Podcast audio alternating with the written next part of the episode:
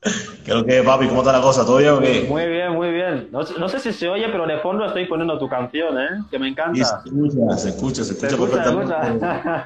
me conocí bailando. Me, encanta, me encanta. Me encanta. Eh, con Celia Flores, me encanta. ¿Cómo estás? ¿Cómo estás, brother? ¿Cómo, cómo va todo? Todo fenomenal, hermano, todo fenomenal, tú sabes. Por arduos días eh, raros, pues aquí estamos resucitando y sacando un poquito la, la cabeza Tengo que decir que te veo, te veo muy bien, eh, en forma. Eh, no sé, igual hay, hay, una persona responsable de todo eso. De esas, de, esas cosas hablaremos. hablar, hablaremos, porque todo eso no lo podido conseguir tú solo. Eh, ya, ya iremos hablando. De hecho, te comenté una vez que una amiga mía, que le gustó lo que hacías y tal, le comenté que tenías una escuela de baile y miró tu Instagram, empezó, eh, actor, cantautor, eh, speaker, y luego baja y dice, vegano, dice, pero vegano es una profesión. Tío, ¿cómo? Esta, esta historia me parece interesante. ¿Cómo, cómo, ¿Desde cuándo llevas siendo vegano, tío? ¿Desde cuándo? Bueno, hermano, yo llevo la incursión del veganismo ya cuatro años, ya voy a hacer ya cuatro añitos. Y ya estoy muy contento de ser vegano y si lo hubiera sabido antes, antes hubiera dado el paso. Yo no, no, le insisto a nadie que se haga vegano ni nada, pero sí recomiendo, sí recomiendo a todo el mundo que lo pruebe, que lo pruebe, que eh, cambiar un poquito los hábitos alimenticios, comer menos vida animal. Eh, nuestro cuerpo lo va a agradecer mucho, lo claro. yo, testimonio propio, yo me siento muchísimo mejor de que dejé de comer, consumir todo tipo de producto animal y mi cuerpo dio un cambio, vamos, increíble. Vamos. Claro, porque te sientes mucho mejor. Eh, tengo que recordar que tú me, yo probé mi primera pizza vegana gracias a ti, que me la hiciste. yo pensaba que iba a ser cosa de otro mundo y, sabe igual, solo que es, tiene la ventaja de que es mucho más saludable. Claro, lo, que pasa cuando tú le hablas a, las personas que normalmente no, no, han pasado por esta discusión del veganismo, de ser vegano, la mayoría de las personas lo primero que piensa es en lechuga, en tomate, y no piensa en todos los nutrientes, que realmente hay muchos nutrientes que son vegetales, la mayoría de los nutrientes son vegetales. De hecho, todos los animales que comemos, que, se, suele comer, se alimentan de, son veganos, todos son vegetales. Y nosotros al comer carnes, carne, lo que hacemos es comer el, real, el verdadero alimento, que es el alimento vegetal, cogerlo de segunda mano. O sea, en un filete la, el verdadero alimento está ahí ya de segunda mano. O sea, no lo está cogiendo directamente como debería de cogerlo, que directamente a la planta, al vegetal. Pues no lo había visto desde esa perspectiva. Pues sí, tiene mucho sentido, la verdad. Tiene mucho sentido. ser, vegano tiene muchísimas ventajas. O sea, Exacto. La salud, cuidar el planeta, cuidar el medio ambiente, evidentemente ser un poco empáticos con nuestros compañeros los animales, que nosotros también somos animales también. Claro. Un poco bueno, un saludo a todos los que se están conectando. Eh, recordados que esto es, eh, este directo también va a servir eh, para los medios convencionales, como la radio también, irá a YouTube también. Así que podréis, eh, tendréis a Ariel Murillo para rato y hasta la eternidad, hasta, hasta que vosotros os hacéis. Bueno, eh, te conocí bailando tu canción con Celia Flores, que ya te he dicho que me encanta, y quería hablar de esto. ¿Cómo empiezas tú en el mundo, de, en el mundo del baile? ¿Cuándo empiezas? ¿Cómo eh, de repente dices, bueno, yo me voy a dedicar a esto del baile? En el mundo del baile en concreto, bueno, eso es una cosa que llevo toda la vida prácticamente haciendo, hermano. Yo, cuando era pequeño, estuve en una banda de música, toqué trombón, una especie de sinfónica que había en el Palacio de Pionero de Santiago de Cuba, mi ciudad. y, ya sobre esa edad empecé a, a, tener inquietudes por el baile de una forma accidental. Tenía un amigo que se llamaba Virgilio que bailaba, bailaba breakdance. Entonces empecé a salir con él de, una forma u otra. Él me, me, sacó un poco del barrio, porque yo estaba metido muy en el barrio, con el crown. Yo vengo de un barrio bastante caliente en mi ciudad. un barrio duro. Un barrio caliente. bueno, las peleas eran diarias, dos y tres veces, son una cosa habitual. Hombre, lo, lo, que, lo que toca. Y este amigo Virgilio, que vive ahora en Barcelona, eh, empezó, empezó a llevarme por fiestas de estas donde se bailaba break y tal. Y poco a poco, pues riéndome, haciendo broma, porque me parecía algo como muy raro, empecé a bailar. Y parece que no lo hacía del todo mal y empecé a hacerme bailador de breakdance. Entonces, empecé a participar en, concursos, en competiciones y justo participé en un grupo de mi ciudad que se llama Alto Voltaje, era uno de los grupos principales de la ciudad y empecé a destacar empecé a destacar en, en ese género. Pero en Eh, en breakdance. paralelo, breakdance era lo mío, pop, man, era, era lo que yo bailaba en Ujú. ese momento. Ok. Pero en paralelo, mi barrio, al ser un barrio caliente, los, ritmos afrocubanos ahí se bailan al Ujú. día a día, la esquina, la conga, la Sí. rumba, el guaguancó, y el casino, que era una cosa que antes era pues más de barrio, ahora es un poco más popular. ¿El, Eh, el casino has dicho? ¿Es un estilo de baile baile? casino, lo que, lo que actualmente se le llama salsa, en Cuba se llama, Pues se llamaba casino porque es un baile que sale de los casinos de Cuba, Ujú. ese baile. Entonces se Ariel llama Murillo no solo baila, también educa, así que ya lo tenéis. No, no, sigue contándome, por favor. O sea, tú vas a una competición, destacas eh, y a la vez eh, te enamoras de los ritmos que había en tu barrio, ¿no? Sí, bueno, los ritmos cubanos era una cosa que nosotros no le damos importancia, pero eso estaba ahí. Mi padre Claro. bailaba, bailaba casino, mis tías bailaban casino. No le damos mucha importancia a eso porque es una cosa que estaba ahí. Yo era bailado de break, que era lo que destacaba, porque era un ritmo Ok. que no era cubano. Y casino, salsa cubana, eh, casino que se llama en aquel momento, bailaba todo el mundo.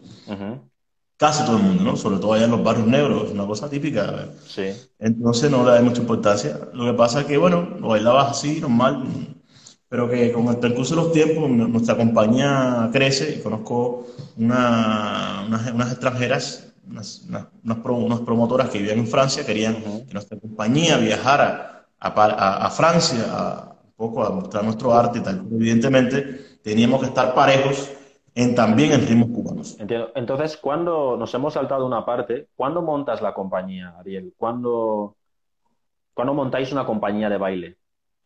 Bueno, ya por, para por adolescencia surge la compañía que la monta Turbo, un bailarín de Cuba. Ok, vale. Y yo, Ujú. yo entro a formar parte de la compañía que era de Turbo. donde- Ujú. Bueno, Turbo era su nombre de artístico, Artístico, ¿no? ¿no? Ujú. Y entro a formar parte de esa compañía con, con un compañero de baile, un amigo mío que se llama Ernesto Green, productor Sí. musical actualmente, que vive en Londres. Entonces él y yo éramos como el dúo de los bailadores que bailamos break por arriba, ¿no? Parado, Ok. estaba el break el suelo y por arriba. Ujú. Entramos en compañía. Entonces, eh, nuestro transcurso de relacionarnos con gentes internacionales, pues Sí. nos chocamos con estas, estos productores, estas productoras, eran chicas, Ujú. que querían que nosotros viajáramos a Francia con ellos y evidentemente teníamos que estar parejos. Entonces ellos nos conectan a nosotros Sí. con una escuela. eh, no todos los bailarines de la compañía estaban de acuerdo, nadie, muchos no querían, Ok. pero a mí no me importaba. Entonces eh, me conectan con una escuela muy importante en Santiago de Cuba que se llama el Ballet Folclórico Oriente, donde entro a formar parte del Ballet Folclórico Oriente Pero- a formarme. eh, ¿Por qué no formarme estaban de acuerdo, Ariel? ¿Por qué había algunos miembros del grupo que no estaban de acuerdo? Ah, porque, porque eran radicales, no querían bailar eh, ritmos nacionales, ellos querían nada más bailar ritmos americanos. Ok, ok. Entonces no, no, querían. Independientemente de que eso se supone que nosotros ya lo sabíamos hacer. De hecho, yo entré en la escuela por, por coger un título y por complacer a esta gente, pero para mí ya yo también era experto en eso, porque desde niño la venía, le venía mamando. Claro. Es ahí donde yo hago énfasis en la formación de las personas. Yo cuando entré a la escuela de danza me dieron un montón de palos porque yo no tenía ninguna preparación profesional. Claro, tú ya creías que sabías, pero en No, realidad no tanto. que sí, evidentemente los conocimientos que tenía me sirvieron porque oído, tal, pero hay una gran diferencia entre ser un bailador callejero y entrar a una escuela donde te enseñan técnica del baile, posición del cuerpo, eh, la anatomía de tu cuerpo, qué te puede lesionar, qué no te puede lesionar, Exacto. te enseñan interpretación, te enseñan un poco de interpretación de la danza, te enseñan ballet y pff, entonces la Pues, formación. el, el baile es muy, es muy, es muy complejo, ¿no, Ariel? O sea, hay, hay que entender un montón de cosas para ser un, un bailarín profesional. Para dedicarte profesionalmente, evidentemente hay que dedicarle su tiempo y estar preparado, sobre todo si quieres dedicarte a la docencia, si quieres luego enseñar a otras personas, porque Sí. es una responsabilidad. Claro. Una persona que no está preparada no tiene una buena formación para enseñar puede provocar lesiones permanentes o, o locales en el cuerpo de otras personas, porque la posición Sí. del cuerpo es importante. Ujú. eh, ¿sabes? Hay que conocer la anatomía, hay que conocer varias cosas. Ujú. Entonces, Ok. ya. Y entonces entré en esa escuela, me formé como, como profesor y aprendí pues lo que tenía que saber. No, no tuve el privilegio de ejercer como bailarín en Cuba, que eso se me quedó porque emigré, emigré prematuramente, ¿no? Sabemos Ok. que Cuba es un régimen dictatorial en el cual yo no estaba de acuerdo con la dictadura.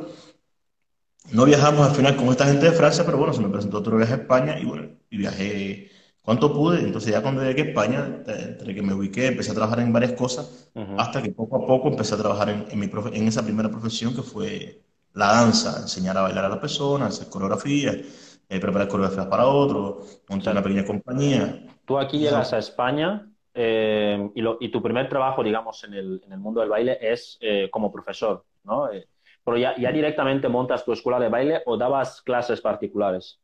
No, las primeras clases fueron siempre particulares. Okay. Yo llegué, llegas a un país nuevo como para nacer.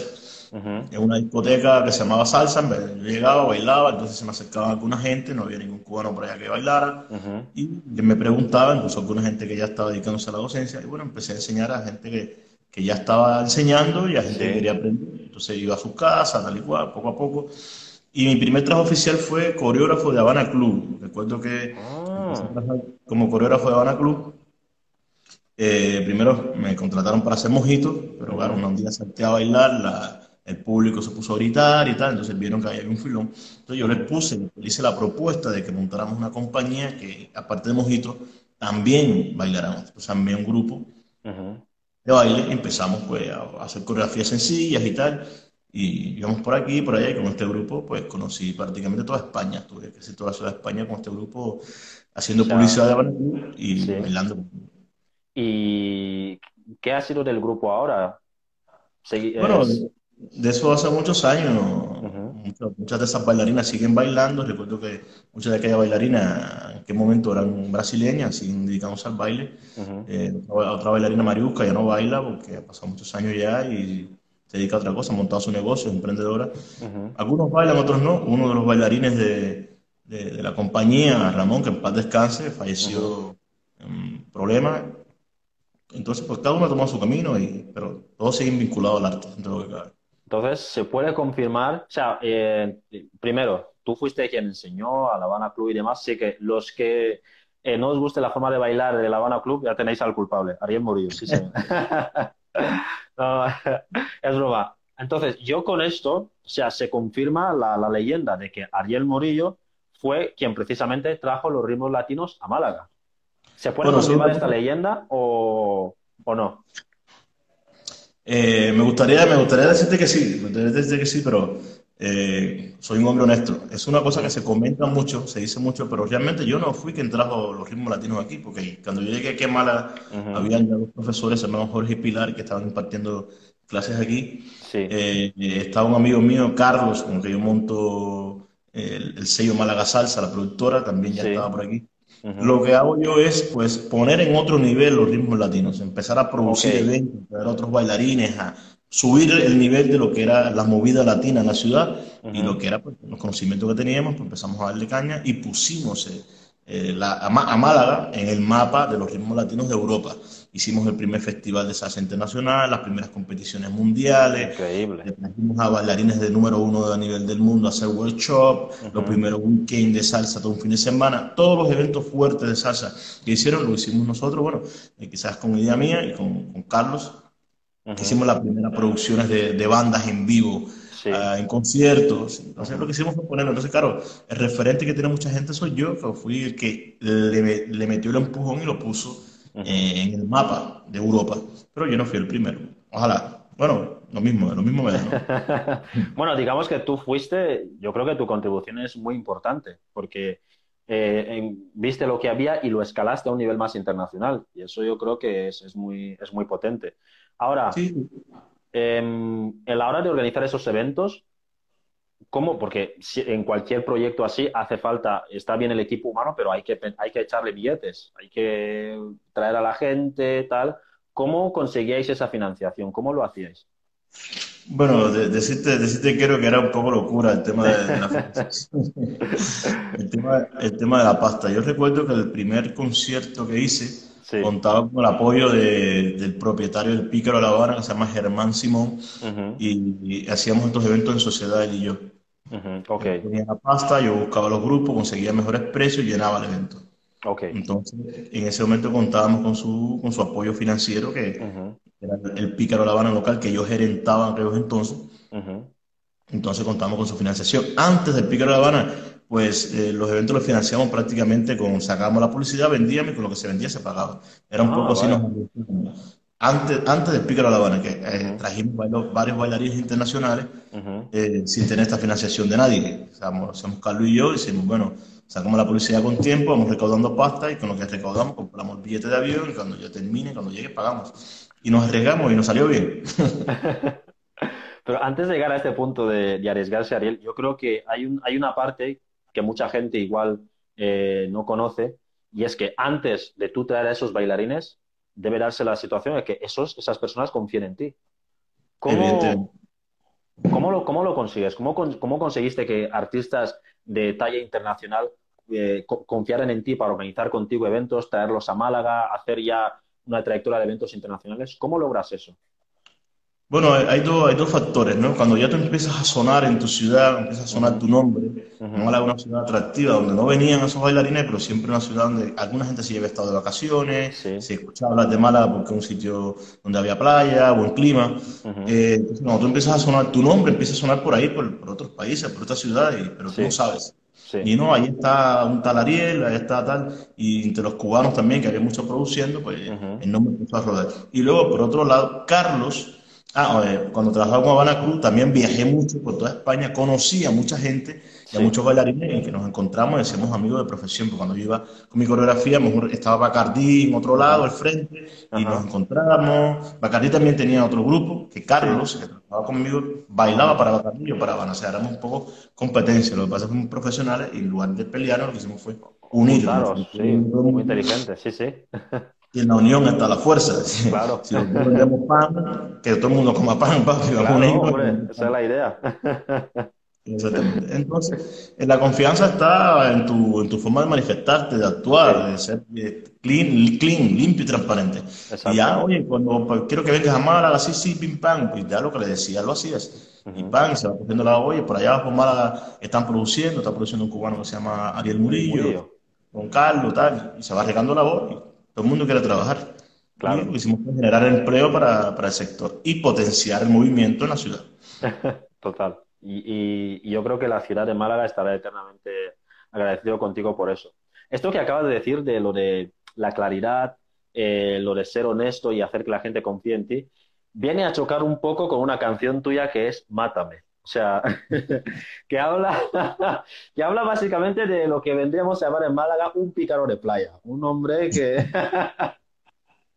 Entonces, queremos saber, Ariel Murillo, ¿tú en algún momento has sido eh, un pícaro de playa? Porque yo he visto el videoclip de esta canción y la he escuchado. O sea, yo he visto el videoclip, veo que le pones mucho sentimiento digo, esto debe ser de, debe basarse en experiencias personales.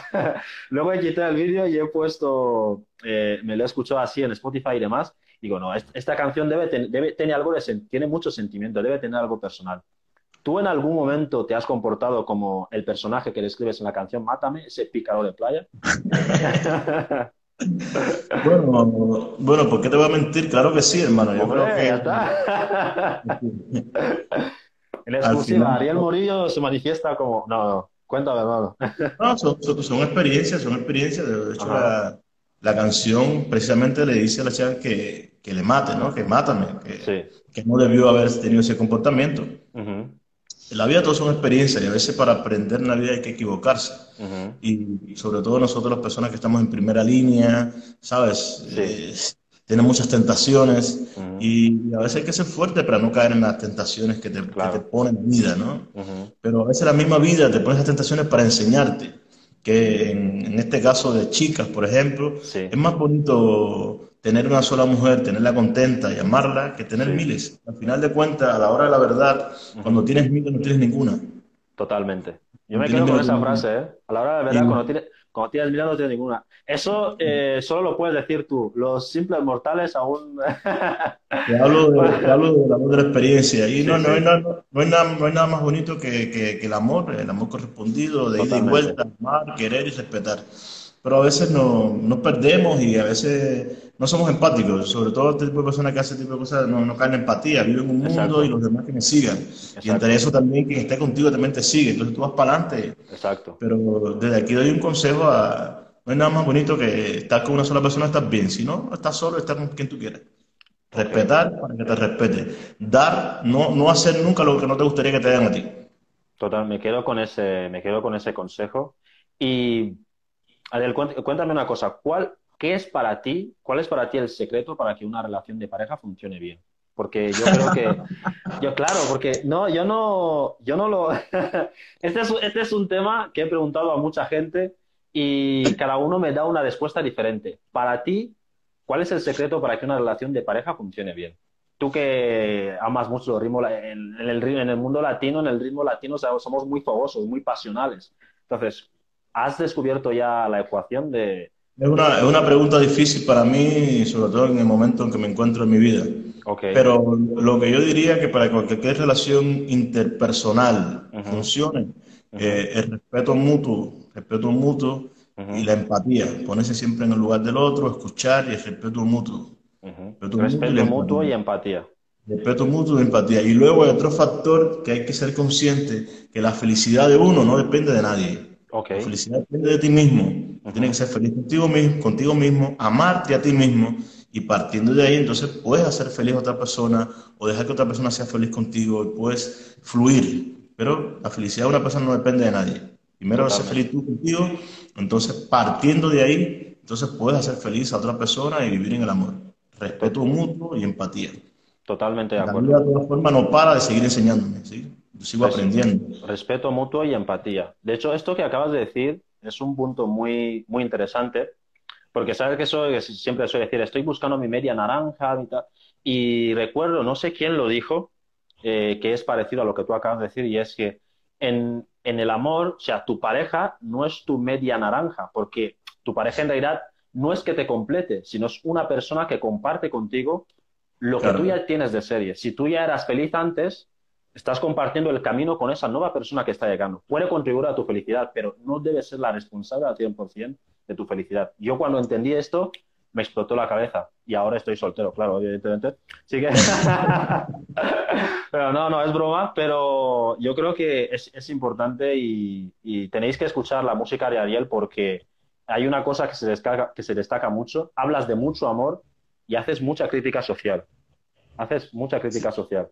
Sí, hermano. Eso me encanta. Yo creo, de hecho lo digo en una de mis canciones, que el amor es la base de, la vida. El amor es general. Hay que amar, hay que amarse a uno, amar a tu familia, amar a tus amigos, amar la vida. La vida es bella, es maravillosa. Saber encajar los golpes de la vida. La vida siempre nos va a dar golpes. Tenemos que estar preparados para ello. Y si no estamos preparados, lo encajamos de todas maneras. Te caes y te levantas. No, no, no, es, no es, el tema no está en estar arriba, está en saber levantarse cada vez que te caes. Amor, amor al próximo, al prójimo. Y todo lo que hagamos, intentar hacerlo desde el amor, desde el corazón. Cuando uno actúa desde el amor, todo es diferente. Cuando yo aprendí eso, yo siempre soy una persona temperamental. Temperamental, con, siempre he actuado, ¿sabes? Bajo el temperamento, porque crecí en un sistema, tú sabes, de barrio, mi hermano. Pero cuando aprendí a actuar desde el amor, todo tú lo ves distinto. Todo es diferente.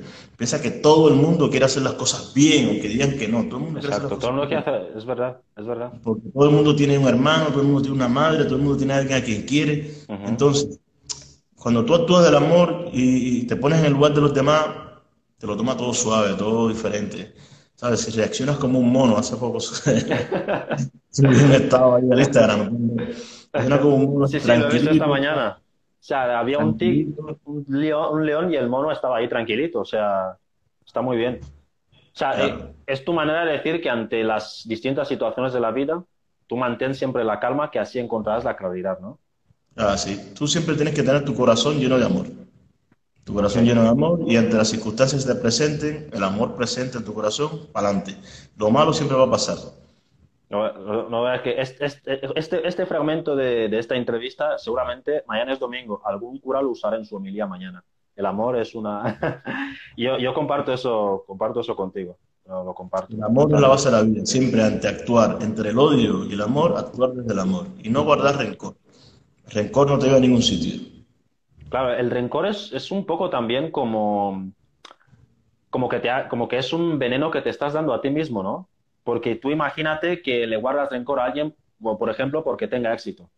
Esa persona no va a parar de tener éxito porque le guardes rencor. Va a seguir adelante, entonces vas a seguir, el, tu rencor seguirá aumentando y el que va a sentirse mal eres tú hay, que, hay, que, vivir y disfrutar el éxito de los demás. A mí me encanta que tenga éxito, me encanta ver cuando alguien triunfa, me encanta. Es una cosa que me llena de, satisfacción, de cuando veo que alguien, coño, qué bueno, ha triunfado, coño, qué bien le va. Hay gente que no, hay gente que le molesta, pero en eso también se puede trabajar y cambiar el chip. Cambiar el chip A mí, nunca me ha molestado que nadie tenga éxito, porque yo crecí en un sistema donde mis amigos eran mis hermanos, nos intercambiamos los zapatos, tal, y siempre nos apoyamos entre todos, ¿no? Entonces, el éxito de uno era el éxito de todos. Entre más éxito tenga la gente que está a tu alrededor, más éxito vas a tener tú. Siempre te vas a picar aunque sea una chispita. Totalmente. Y si no te picar una chispita, por lo menos la buena vibración te va a llegar. Claro, claro, totalmente. El rencor no debe formar parte de nuestras vidas. debemos, hacer, debemos hacer una canción sobre eso, ¿eh, Ariel? Hay un, pues, una colaboración. si te atreves a tirarle papi, tú ready, que tengo ya escrito a ver, a ver, si tú quieres, o sea, si, si, tú me metes en tu canción, va a ser la primera canción en YouTube donde eh, las visualizaciones vayan a menos. O sea, van a eh, cero, menos uno. Solo porque me has metido. Bueno, no. eh... Habrá que, habrá que probar, hermano. Habrá que... Vamos, vamos, a probar. Tú siempre me estás retando, me has retado con el baile. Y yo, si me, si me voy a meter en algo de música y me meto contigo, sé que estaré en buenas manos. Porque aquí, Ariel, eh, los, que le, los que habéis conocido en persona lo sabéis, es un, es un tipazo. Y bueno, siempre es un, es un placer eh, trabajar con él y hacer cosas con él. Bueno, em, recuerdo a los que están, se están uniendo al directo ahora que esta entrevista que estamos haciendo, eh, me encanta que estéis todos aquí, así que un saludo a todos. Eh, esta entrevista la tendréis también en YouTube, luego la tendréis aquí en Instagram también, y también se emitirá en la radio, así que, como he dicho antes, tendréis a Ariel Murillo hasta la saciedad, hasta la eternidad, hasta donde queráis. Eh, hay un, uno de los participantes que ha hecho una pregunta, que no sé si la has podido ver, que me gustaría hacerte. Todo lo que hemos hablado hasta ahora es tu trayectoria en el mundo musical. Tu vida siempre está rodeada de, rodeada de música. ¿Cuándo dices, me voy a hacer actor? ¿Cuándo empieza tu faceta de actor? Bueno, eh, ser actor era una espinita que yo tenía ahí clavada hace tiempo. Eso había hecho mis pinitos eh, en algún corto, en un poquito algún alguna obra de teatro, eh, he hecho figuración, he hecho algunas cositas así. Lo que pasa es que realmente en Málaga no había ningún sitio donde dirigirte para aprender a, formarte, por lo menos yo no lo conocía. y, y realmente lo que yo quería hacer era eh, ante la cámara, yo quería interpretar ante la cámara. Me encanta el teatro, me, me, gusta mucho, pero no era lo que yo realmente quería hacer. Ok. Y un día, pues, me desperté, te puedo decir que hasta que lo soñé, y me metí en internet y me puse a buscar eh, escuelas, cine, tal, y empecé a buscar, y hasta que di con un sitio, nos conocimos, que es la Escuela de Cine de Málaga. La Escuela de Cine de Málaga, evidentemente. Estupenda escuela, por supuesto. No, no, no nos hemos conocido nosotros. y, y, fui para allá. Fui para allá, hablé con ellos, vi lo que tenían, tal y cual, me gustó. Y desde ahí, vamos, llevamos, estamos ya en el segundo año de máster de interpretación, súper contento, aprendiendo muchísimo. La verdad que eh, me pasó más o menos lo mismo que en la escuela de, de baile cuando llegué. que creías que... Yo llegué allí, tú sabes, conmigo por, lo, por, por, el, por el techo, creyendo que sí. era hombre mundo, con mi experiencia y a los escenarios. Me di cuenta que no, que hay que ponerse, hay que estudiar, hay que aprender, hay mucha técnica, mucho que, que, aprender. Y estoy súper contento aprendiendo y de, de, romperla ya, romperla ya y ya me voy preparando y ahora me siento, me siento preparado ya para salir ya al ruedo. Como que, salir al mundo profesional en la actuación yo, sí. Y yo creo que, eh, yo creo que, no sé, te lo habrán dicho muchas veces. Tú tienes un perfil que muy, que podría ser muy cotizado perfectamente. O sea, para cierto tipo de personas. Ariel Murillo te, te, echa una mirada y decías volver a nacer, ¿sabes? O sea, te mira. Como todo lo que hago en la vida, hermano, eh, me estoy preparando para hacerlo bien, hacerlo bien y quiero hacerlo bien y evidentemente eh, creo que mi, mi, mayor talento es mi, mi, intención de hacer todo bien, de ir siempre recto y todo lo que hago hacerlo bien y hacer este sueño en realidad. Creo que ese es, es una de las principales armas que puede tener cualquier persona en la vida para hacer cualquier cosa. Si te pones, vas. Totalmente. ¿Tú, ¿Tú, dirías que eres perfeccionista, Ariel? ¿Te gusta que todo esté perfecto o vas logrando? Eh, la palabra perfeccionista nunca me la he aplicado, hermano. Lo que sí te digo es que a mí me gusta hacer las cosas bien. Ok. Voy. Si yo me pongo una cosa, voy. He hecho casi todos mis sueños realidad. Me faltan todavía muchos sueños por hacer. Y lo he hecho realidad porque digo, voy, voy. Me pongo para eso, me pongo, sí, sí. Totalmente. Y, y, evidentemente aprender de los que saben. Escuchar, mirar, callar y aprender. Totalmente. Es la que, todo, todo. A veces tú llegas a un sitio y ves que la gente se pone a hablar, tal y cual, pero ¿por qué hablas si tú no sabes nada? Claro. Deja que hablen Exacto. Escuchen. incluso a veces estoy, dando clases de baile, que ya llevo mucho tiempo hacerlo, haciéndolo, y a veces los alumnos más, menos aventajados son los que más están hablando, que esto, que tal, papi, pero si te callas y explicas ese tiempo en aprender, vas a avanzar más. hay, hay un autor muy bueno, Jim Quick, que me gusta, que dice exactamente lo que tú acabas de decir. O sea, dice que tiene una frase que me encanta, dice, antes, antes de aprender debes desaprender, porque muchas veces cuando queremos aprender una nueva habilidad, venimos con la idea de que ya, ya sabemos cómo funciona y tal, y esa misma, esa, esa misma idea es la que no nos hace aprender lo nuevo que nos puede estar enseñando la persona experta. Y nos perdemos esa oportunidad. Yo creo que es muy importante eso, que antes de aprender hay que ir con, la, con un poco con la mente de un niño, en blanco. A ver, ¿qué me va a enseñar esta persona? Es cierto, de hecho yo en la escuela de cine me siento como un niño, yo entré ahí me siento como un bebé, ahí totalmente. Y ahí con el disco duro activo, pum, pum, pum, pum, tomando nota y todo aplicándolo, aplicándolo, aplicándolo. Totalmente.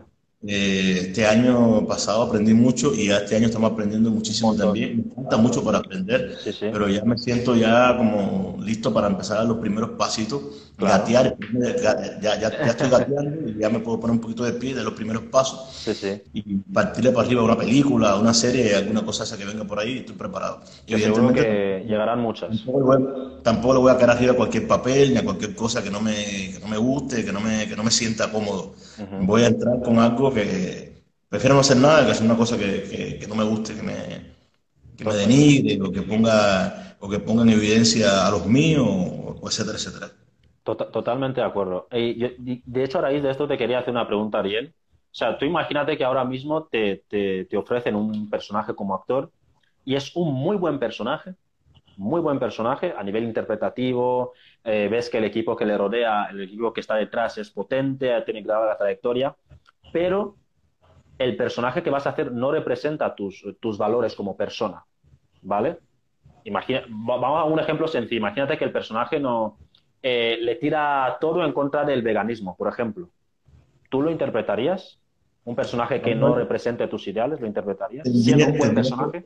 Tendría que ver el guion, tendría que ver el guion completo, porque aunque tenga que representar a, un personaje, Pepe, que, es, que torero, soy un actor. claro.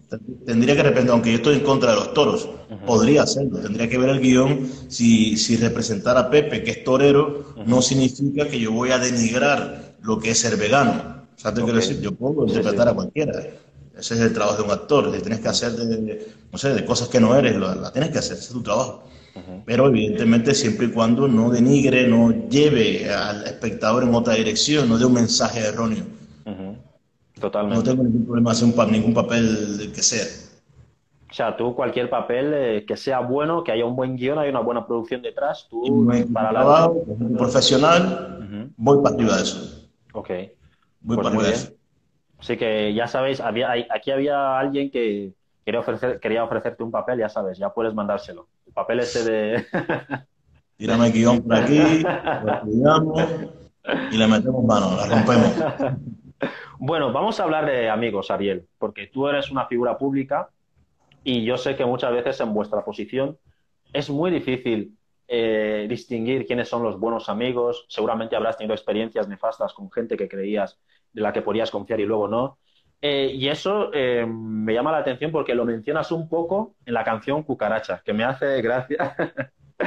porque en, la, introducción, no la, no la, voy a decir eh, literal, pero es algo así como que hay muchos, en sí es muchos raperos, muchos artistas, que se sienten orgullosos ya de, de, de, decir que se han acostado con las mujeres de otros. ¿Has tenido alguna experiencia similar o, o alguien cercano, tú mismo, eh, con algún compañero, algún colega dentro de la industria de la música que se haya, eh, no sé, se haya aprovechado de, tu confianza y haya eh, salido con tu mujer, con tu novia, lo que sea? Bueno, te digo que en el campo personal, en el campo personal, que yo sepa, no, no, tengo esa, esa vivencia. Que él sepa. Vamos a decir Si la tuviera, y si la tuviera es un poco difícil de, aceptarlo también. Claro, claro, total. Un poco difícil aceptarlo. Pero a lo que voy, realmente la importancia de esta canción es que va en contra, que había muchas canciones de, género urbano, de tipos que decían que se están follando, que me estoy follando a tu mujer, que me estoy tirando a tal.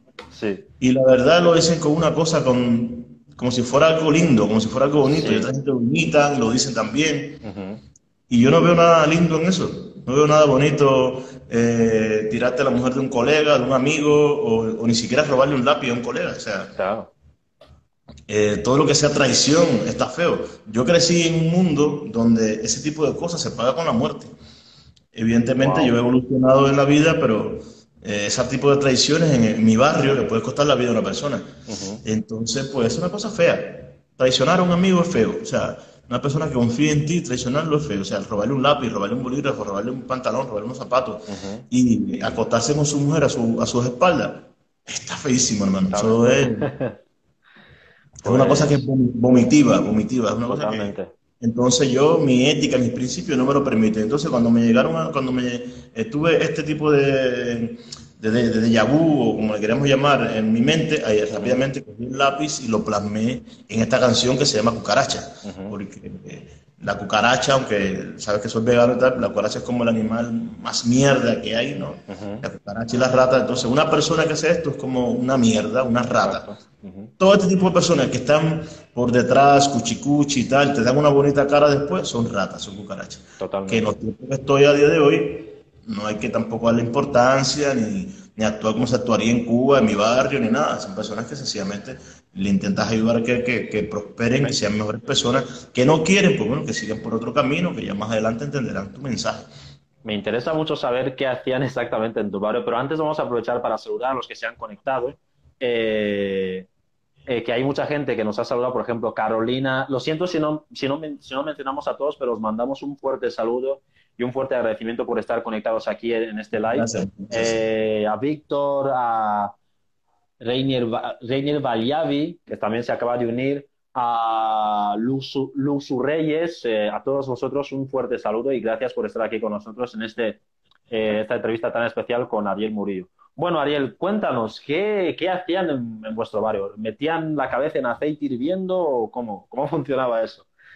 No, hermano, mira, en, mi barrio, de hecho, todavía allá en mi barrio de Cuba, todavía los hombres se baten a duelo por su honor. Una cosa que, una, una, práctica está extinguida en el mundo prácticamente. Pero se sigue haciendo en, Cuba, en tu barrio en Cuba concretamente. Todavía en mi barrio en Cuba los hombres siguen batiendo a duelo por su honor. Se van al campo con varios miembros de la familia y eligen el duelo cómo va a ser, si va a ser a cuchillo, si va a ser a machete. Increíble.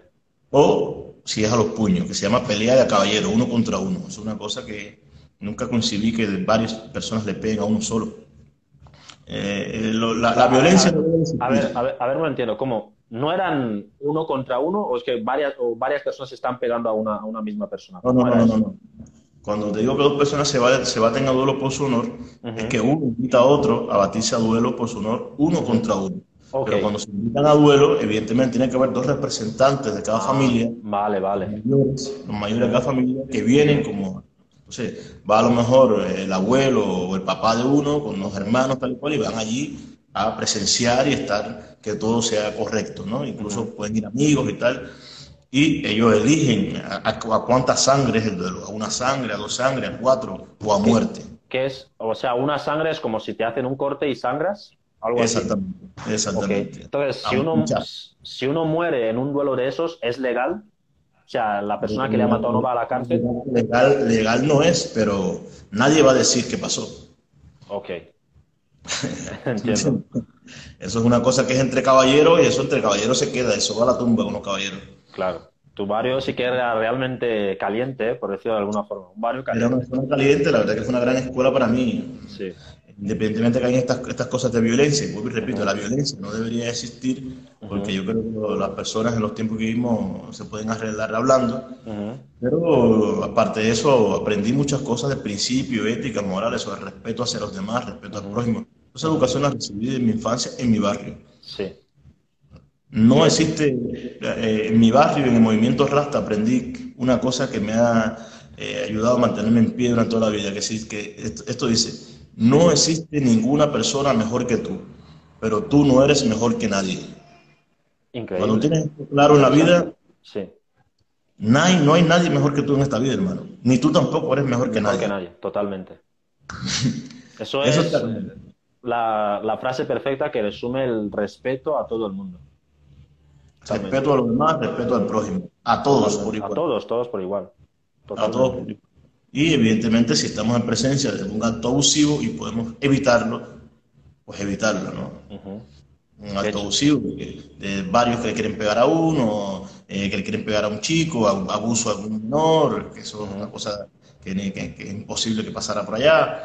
Eh, abuso a una mujer, cualquier tipo de cosa, pues si está en nuestras manos evitarlo, pues evitarlo en el momento. Totalmente. De hecho, eh, déjame comentar, Ariel, que mm, to- todo, toda esta versión de Ariel Murillo que estáis viendo es que este, este señor vive esto cada día. Ariel, eh, tengo que comentaros una cosa y es que es una persona que en el día a día, sin quererlo, tú no te das ni cuenta, sin quererlo, siempre estás dando, estás dando consejos. Y, y una cosa que, no, no, y no, no lo digo a mala intención, lo digo, eh, yo, tú sabes que a mí me gusta escucharte y tal, y es algo que yo agradezco. O sea, Ariel ve un- te ve en una situación y se acerca sin prepotencia ni nada y te da un consejo. Y eso se agradece. Cuando alguien sabe valorarlo, se agradece. Y estas pepitas, yo lo que estáis viendo aquí, eh, sé que Ariel es una persona muy ocupada, no podéis tenerle las 24 horas, pero tenéis su música en, en Spotify, en YouTube. Y si queréis conocer un poco más de Ariel Morillo, pues la tenéis ahí. Y vais a ver más de sus ideas y sobre todo hecho con buen ritmo. Con un buen ritmo salsero que puedes bailar, puedes disfrutar con la pareja. O sea, su música es de lo mejor. Best of the best. Mis, mis dieces, mis dieces, bro. Mis dieces. Bueno, A, a lo largo, a lo largo de la historia, el ser humano se ha desarrollado compartiendo información. Yo lo único que hago es compartir información con los demás. Al igual que me gusta recibir información y aprender cada día, intento la información que tengo, el conocimiento, pues compartirlo con los demás. claro. A lo mejor eh, con, dando un consejo, ¿no? No, no me creo consejero, pero sí compartidor del conocimiento de lo que sé, lo comparto. A algunas Sí. personas incluso no les gusta que le, que le pasen información, y bueno, si no le gusta, pues Es- yo me limito a no dársela, ¿no? Pero siempre que pueda, la doy, como a mí me gusta recibirla, y me gusta también darla. Claro, y Creo es que que así aprendemos. La humanidad se así a lo largo de la vida. Claro, claro, totalmente. De hecho, de hecho, incluso me has llegado a comentar una vez que un día en el, porque tú eh, cada mañana, o al menos intentas subir alguna, alguna de esa información, alguna frase motivadora, alguna lección de vida, y había días que he estado contigo y no has subido nada y la gente te llama y te escribe, oye Ariel, no has subido, no has subido nada hoy, ¿qué está pasando? Es que no, no me había dado cuenta que lo hacía todos los días por la mañana como costumbre, daba un Sí. mensaje así en mi, en mi historia, como sabes. Sí, Y al mismo tiempo también ese mensaje lo cogí y lo llevaba a la práctica, que es muy importante. Todo lo que uno dice, Eh, practicarlo, que es lo más difícil. Muy fácil decir las cosas. Ujú. Practicarlo, dar el ejemplo, es lo más complicado. Hay que trabajar mucho en. No me daba cuenta, entonces la verdad que hubo un par de días que no subí nada. Y empezó a escribirme gente, oye, que parece que yo entraba todos los días en mi historia a ver. Claro, claro, yo, yo era uno de ellos. Bueno. ¿qué, qué pasa? No nada, yo buscando para meterme inyección de, de motivación hoy. Ajá. Y bueno, habrá que, habrá que mantenerlo con Hay que, disciplina. hay que- hay que mantenerlo activo, hay que mantenerlo activo. ¿Qué es lo más importante eh, eh, para ti? ¿Qué es lo más importante? ¿Cuál es el valor más importante que debería tener un amigo? ¿Qué es lo más importante de la amistad para ti, Ariel? ¿Qué es lo que más valoras? Hombre, lo más importante de un amigo, hermano, pues es el, el respeto y la sinceridad. Ok, Un amigo siempre debe ser sincero con su amigo, decirle siempre la verdad, aunque al amigo no le guste. A mí por lo menos me gustaría que mis amigos, mis amigos me digan siempre la verdad, aunque no me guste. Porque si no te dicen la verdad tus amigos, ¿quién te la va a decir? A veces nos podemos estar ahogando en un pozo y creer que estamos bien y los amigos no te lo dicen. Si no te lo dicen no son tus amigos, son palmeros. Y un palmero no es un amigo, porque un palmero te puede hacer caer en el fracaso y en la frustración. Independientemente, cada uno tiene que tener su propia opinión y saber hacia dónde va. Pero el criterio de los amigos, la opinión sincera desde el corazón de los amigos, bueno, respeto y sinceridad. Totalmente. Es que ahora mismo ya sabéis, los amigos de Ariel, los que los que le perdisteis el coche, ya podéis decírselo, confesárselo. Bueno, eh, me parece muy, muy interesante eso que has dicho, eh, lo de la honestidad y la sinceridad por parte de los amigos. Pero, ¿qué haces cuando, eh, no sé, tú tendrás, tú, tienes, muchos amigos, ¿no? Te habrás dado cuenta de que a veces hay el, está el típico amigo que mm, es muy bueno ayudando, es muy bueno dando consejos, pero no es bueno recibiendo. cuando es el quien necesita ayuda, como que se esconde en su caparazón, no la pide y siempre intenta mantener esa imagen de que soy fuerte, no necesito a nadie, siendo que los demás están ahí a su disposición para ayudarle. ¿Tú has tratado con ese tipo de gente? ¿Cómo, a ver, con ellos? Yo he podido ser ese, ese amigo que siempre está para todo el mundo, pero luego si le pasa algo, pues se lo come solo, ¿no? Eh, hay una cosa que se llama libre albedrío. Si un amigo se quiere comer un marrón solo, no quiere compartirlo, eh, hay que intentar, evidentemente, sacarlo del vacío, pero hay que dejarle su espacio, porque hay personas que necesitan su tiempo para digerir las cosas. Y libre albedrío. Cada persona es libre de hacer las cosas como quiere. Yo si tengo un amigo que no quiere escuchar, no lo puedo obligar. Tengo que respetar incluso eso, que, quiere a lo mejor no hablar, que quiere encerrarse en su casa dos días. Hay que respetarlo, porque también a veces hay que saber encajar los palos de la vida. Ya te da un palo y hay que necesitar un día, que necesita dos, que necesita tres, y encajarlos, sentirlos, despertar. Si la vida continúa, para adelante. Es necesario. A veces necesitas par de días para vivir ese luto, como se decirle de alguna forma, ¿no? Claro, el luto a veces es necesario. Es necesario. Es parte de la vida. Es parte de la si vida. Quieres llorar, si quieres llorar, llora. Si quieres encerrar, encerrarse solo. Quieres... lo, más importante es hacerle saber al amigo que estamos ahí. Oye, estamos aquí para lo que necesites. Para cuando ese amigo quiera tirar, pues estamos aquí para darle la mano y sacarlo del hueco. y la vida sigue. Totalmente de acuerdo. Mientras estemos vivos, hermano, la vida sigue. Mientras estemos vivos, la vida sigue. Ya tengo. Hay que luchar. Tengo una frase para mi estrofa contigo, mientras estemos vivos. Ahora solo debo buscar que rime, ¿vale? Eso ya es un trabajo duro. Voy a intentarlo, señoras y señores. Me voy a procurar que rime. Bueno, eh, hemos hablado antes que tú tocas muchos temas eh, sociales y hay un tema social muy candente eh, en estos últimos días y es el tema de la violencia, la violencia de género. No sé si viste, salió un vídeo, no sé si podría catalogarlo de violencia de género, creo que sí salió un vídeo hace esta misma semana eh, donde unos, un policía estaba golpeando a una mujer embarazada. No sé si llegaste a verlo, sí, sí. y, es, una es una situación lamentable. Sea cualquier cosa que hubiera hecho esa mujer, por no, nadie, nadie para golpear, no hay excusa para golpear a una, persona. y encima estaba embarazada. Y encima, si es una mujer embarazada, pues es doble, doble pecado. O sea, no hay excusa para golpear a una persona indefensa, o sea, una persona que no se está defendiendo, no, no hay excusa. Claro. No hay excusa. No sé que esa mujer tenga un arma, me vaya a disparar. Estaba totalmente desarmada. Y eso, es, al ver ese vídeo me acordé de tu canción, que precisamente se llama No más violencia. Y mm. hay, una, hay un intro que es, em, que es un tanto llamativo, porque es, es un intro donde tú, tú empiezas, eh, tú te muestras, eh, das una opinión, em, ¿cómo decirlo? objetiva de este tema, que a veces puede ser muy, muy sentimental, porque hay, hay mucha gente que se posiciona. Em, no a la violencia, hay que, hay que defender a las mujeres a muerte, eh, las mujeres no hacen em, nunca nada mal, ¿vale? Pero tú en, el, en, el, en la canción empiezas diciendo algo así como que no hay nada que justifique el que se pueda golpear a una mujer, pero también condenas a esas mujeres que se están aprovechando de esa masiva exposición de la violencia de género y que se está aprovechando para, eh, para, beneficio propio, beneficio económico o ganar fama y demás, ¿vale? Aclarar que aquí totalmente condenamos la violencia de género, de cualquier tipo, pero hay que hacer ese matiz que tú decías, Ariel, de que hay cierta gente que se está aprovechando de esto. Es cierto, tal como tú has, eh, puntualizado, nosotros estamos en contra de la violencia de todo tipo. La violencia de los animales. Yo soy vegano, estoy en contra de la violencia de los animales, imagínate Estoy en contra también de la violencia de las mujeres, estoy en contra de la violencia contra cualquiera. Sí. Eh, solamente si alguien va a atentar contra tu vida o la de un ser querido, tienes que defenderte. Tienes que defenderte, claro. En defensa propia, pero estoy en contra de la violencia de todo tipo. Pero eh, también digo que hay mujeres que se están aprovechando de este endurecimiento de la ley de la violencia de género, que de hecho es una ley feminista y no es justa, porque una mujer pone una denuncia a su pareja y automáticamente la pareja es detenida y conducida a comisaría y duerme allí, sin, sin pruebas ni nada, o sea, automáticamente. Estas mujeres están utilizando esta, estas leyes para ganar dinero, para, para eh, ofender a su pareja, para, es una forma de defenderse contra un hombre. Y esa, esas mujeres no están respetando a las verdaderas mujeres maltratadas porque hacen dudar luego a muchos jueces de la veracidad de algunas situaciones que son delicadas. Totalmente. No son una ni dos, son muchas mujeres que lo están haciendo. Las mujeres están haciendo, están utilizando esa ley, denunciando, denunciando a, hombres que realmente son inocentes, que no han hecho nada. Lo están usando como un arma. O sea, ah, no, sí, me dejaste por otra, pues te va a enterar. ¡Pum! denunciando.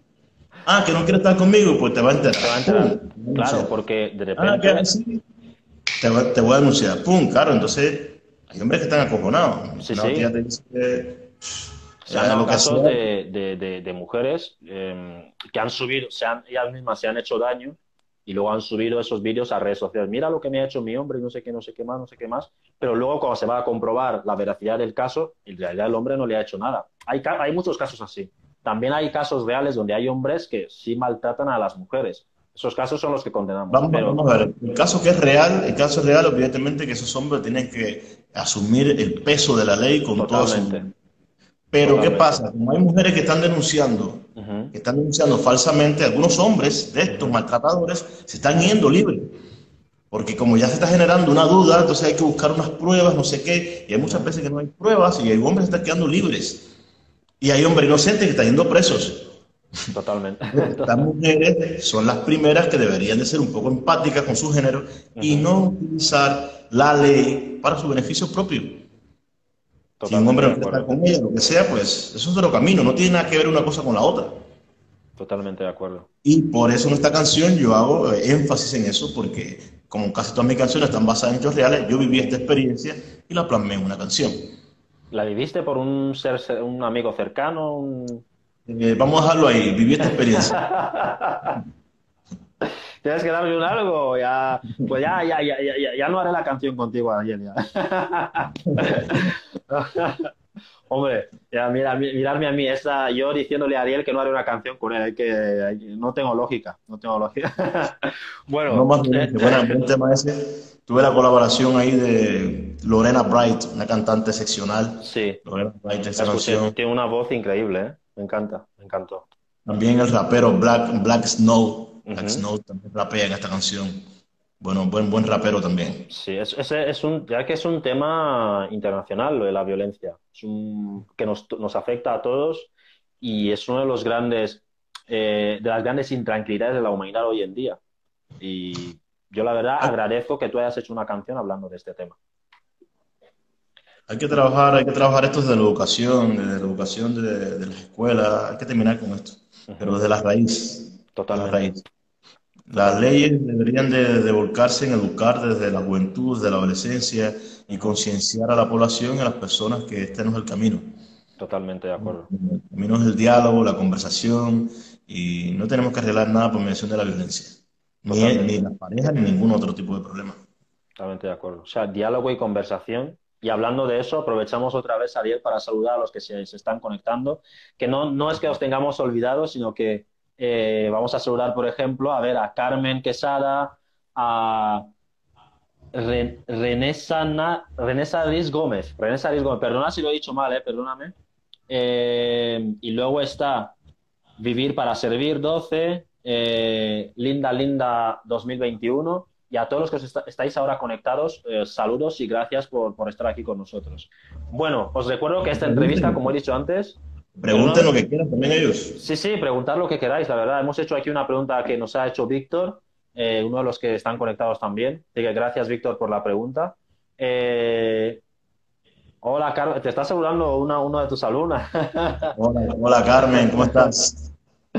Bueno, Ariel, hablemos de proyectos, futuros proyectos, porque hay que decir que tú ahora mismo, eh, digamos que tienes una gran cantidad de canciones en YouTube, en Spotify, pero eh, estás, no has publicado nada nuevo hasta ahora. O sea, se está, Ariel Murillo está gestando algo, está preparando un álbum, un nuevo single. ¿Qué está haciendo Ariel Murillo ahora en cuanto a música se refiere? Hermano, de musicalmente hablando, teníamos en proyecto pues terminar de grabar el disco, el disco número 2 de Ariel Murillo, eh, en lo que era pues, antes del verano, para que el lanzamiento fuera en este verano 2020. Pero como sabemos, el país ha pasado, el mundo ha pasado por una situación rara y extraña y todo esto se paró. Sí. Entonces, la idea es, pues, ya tengo escrito ahí como 20, 20 canciones. Increíble. Y ya tenía grabada ya como 4 o 5 temas ya en los estudios de Level Company, que es con, la, con la gente con la que yo grabo. Ujú. Y me faltaban pues grabar unos 6 o 7 temas más para sacar ese segundo disco. Sí. Pero todo esto se ha retrasado. La idea es empezar a meternos en el estudio otra vez a partir del mes que viene y empezar a grabar, empezar a grabar y aparte he escrito temas nuevos, y vengo con otras ideas y empiezo a cambiar un poco también la, la- la línea de la música que estaba haciendo hasta ahora, vengo con una línea un poco más, más pegada al Ariel de hoy Ujú. y queremos publicar el disco el año próximo, febrero, Pues, marzo. ojalá que sí, allí estaremos para, para escucharlo. De hecho, Tengo ganas, una- de tirar, tengo ganas de tirar algunos de los temas que tengo pregrabados porque tengo ganas de sacar Sí, algo, por favor, por favor, por favor, Ariel, eh, lo, esperamos. es El, el disco número 2 completo y viene un disco bastante completo, bastante bueno, bastante urbano, con mucho hip hop. Mucho hip hop. Mucho hip hop. Sí, viene, Te digo- bien. Te digo de verdad que esperamos eh, canciones tuyas y de... Porque hoy, con todo lo que está pasando, con toda la mala onda en general que hay en el mundo ahora mismo, la música se ha vuelto más eh, im- imprescindible que nunca. Porque yo oigo una canción y me transmite una emoción positiva. Disfruto. Así Entonces, en, en- durante ese momento me olvido de todo, toda la información negativa que me está llegando alrededor. O sea, la música ahora mismo es como una especie de salvavidas. Así que más que nunca los artistas hacéis falta, así que Ariel, eh, esperamos que publiques la canción. Si no, llamaremos a la policía. No, pero la verdad, cuando lo publiques seguramente tendrá una muy buena acogida porque todos ahora mismo eh, la música nos salva, de alguna u otra forma nos salva de, lo que está pasando en el mundo ahora mismo. Bien, eh, ¿proyectos de cine? ¿Tienes alguno en mente? ¿Alguno, alguno, ¿Alguna propuesta sobre la mesa? ¿O de, o de organización de eventos? ¿Hay algo sobre la mesa? Propuestas de cine sí tengo, tengo algunas propuestas, las cuales no puedo desvelar, pero tengo más de una propuesta tengo. Más de una propuesta para hacer cosas, tengo una propuesta para, para una película y tengo una propuesta para una serie. No puedo decir más. Ok. Dinos Pero- más, algo. Ahora no ¿no? Pero bueno, eso, eso está muy bien. Eh, yo creo que, cual- ya, ya lo veis, cualquier proyecto en el, que, en el que esté Ariel Murillo, pues seguramente se va a disfrutar. O sea, y sobre todo la parte, yo creo que no será tanto, que también, ¿eh? no será tanto por el personaje que hagas, sino por la personalidad que la gente va a conectar entre tu manera de ser y el personaje que estés interpretando. Vale, parece que se va a cortar el directo porque nos queda unos minutos, unos segundos, de hecho. Así. Eh, bueno, no sé, ¿quieres que continuemos luego y tal y despedimos formalmente o...? Tú quieres, hermano, despedimos ahora y si quieres damos más tarde otra vez. Vale, eh, uh, es que son nueve segundos, ocho segundos ya. Quedaba una cosita y deciros que Ariel Morillo tiene su música en YouTube, disfrutarla y ha sido un placer.